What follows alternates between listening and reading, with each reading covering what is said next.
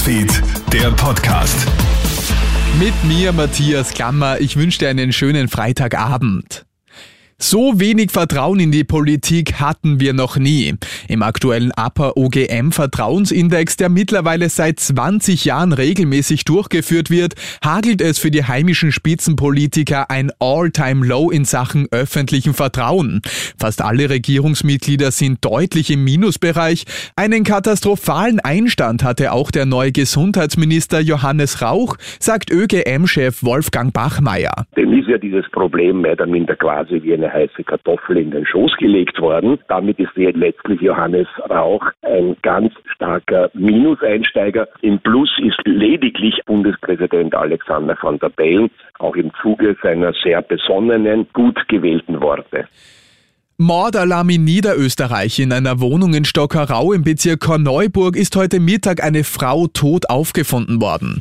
Laut der Polizei Niederösterreich weist die Leiche Stichverletzungen auf. Auch der Lebensgefährte des 87-jährigen Opfers wird mit Verletzungen ins Krankenhaus geflogen. Die Polizei geht nun von einer Tat innerhalb der Familie aus. Die EU führt jetzt deutlich schärfere Regeln für Internetgiganten wie Google und Meta ein. Unter anderem dürfen die großen Unternehmen künftig die Daten aus verschiedenen Quellen nur mit ausdrücklicher Zustimmung eines Users zusammenführen. Gut so, sagt Datenschützer Georg Markus Keinz. Da ist einfach zu hoffen, dass wir als Bürger das Recht und die Transparenz haben zu wissen, wer gehört zu welcher Firma und dass die Firma uns dann auch wirklich fragt, bist du bereit, deine Daten weiterzugeben oder nicht? Ob sie sich daran halten, das zeigt dann die Zukunft, ob sie nicht doch im Hintergrund in den Rechenzentren die Daten zusammenspielen. Kommt jetzt der große Umbruch im Nationalteam? Unsere Kicker haben ja mit der gestrigen 1 zu 2 Niederlage in Wales einmal mehr die Qualifikation für eine Fußball-WM verpasst.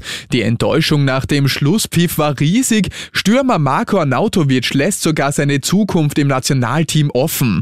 Wohl nicht die einzige Personalentscheidung. Es wird sich wohl einiges tun, sagt Ex-Nationaltormann Michael Konsel. Wenn man Ziele nicht erreicht, dann muss man den Trainer ganz klar hinterfragen. Einige Spieler Spieler verstehe ich auch die große Enttäuschung, weil es wahrscheinlich die letzte Chance war für den einen oder anderen, doch noch zu einer WM zu fahren. Und einen Umbruch wird es mit Sicherheit geben.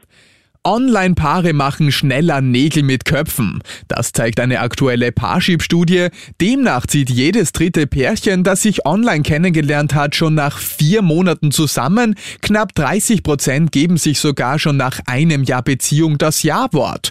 Zum Vergleich, bei Paaren, die sich online kennenlernen, heiratet nur jedes fünfte nach einem Jahr. Beim Online-Dating hat man halt klare Vorstellungen, sagt Parship-Psychologin Caroline Erb. Man weiß genau, wonach suche ich, was will ich, wo möchte ich keine Kompromisse eingehen. Und da ist die Wahrscheinlichkeit natürlich dann schon sehr hoch, dass man von Anfang an ein Matching sozusagen erlebt, wo gute Voraussetzungen für eine langfristige Partnerschaft geschaffen werden. Sagt Parship-Psychologin Caroline Erb. Und das war's schon wieder mit den wichtigsten Infos bis jetzt. Den nächsten Podcast und das nächste Update gibt's am Morgen früh von Melly Tüchler.